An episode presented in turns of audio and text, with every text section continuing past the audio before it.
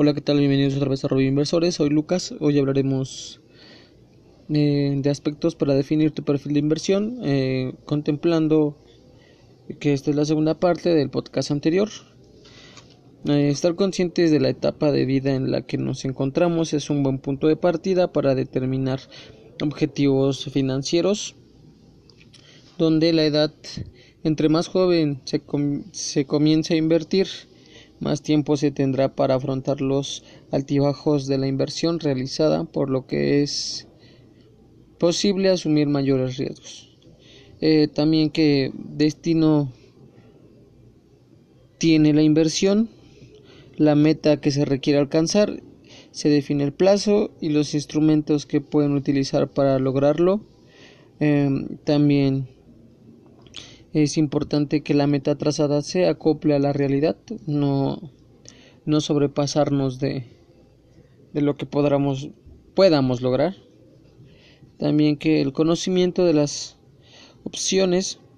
si por ejemplo es la primera vez que inviertes eh, y no, no, no, sabes cómo asumir un riesgo y necesitas buscar asesoría para poder eh, diversificar y tener un buena un buen plan de inversión. También que la tolerancia al riesgo es importante, que tomándose en cuenta que estás dispuesto a arriesgar tu dinero, donde existen muchos tipos de inversionistas, donde los perfiles más comunes están entre el conservador, su principal objetivo es mantener el dinero que ha invertido, correr los menores riesgos posibles y regularmente sus inversiones son a corto plazo, esto quiere decir menor a un año. También aplica que para las personas que están próximas a su etapa de retiro y no deben exponer los recursos que han ahorrado durante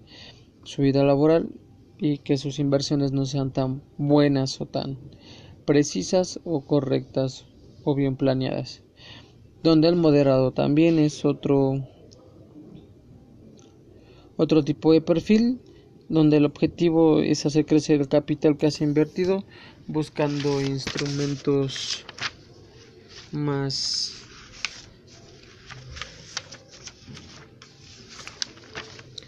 más arriesgados pero siempre buscando un equilibrio entre el riesgo y la seguridad eh, sabiendo que regularmente sus inversiones son a mediano plazo más de un año y donde el último que es el perfil agresivo su objetivo principal es aumentar el capital y el rendimiento de su inversión aprovechando las oportunidades del mercado lo que implica asumir riesgos obviamente más altos eh, y puede ser en cualquier tipo de plazo. Puede ser corto o puede ser a mediano o largo plazo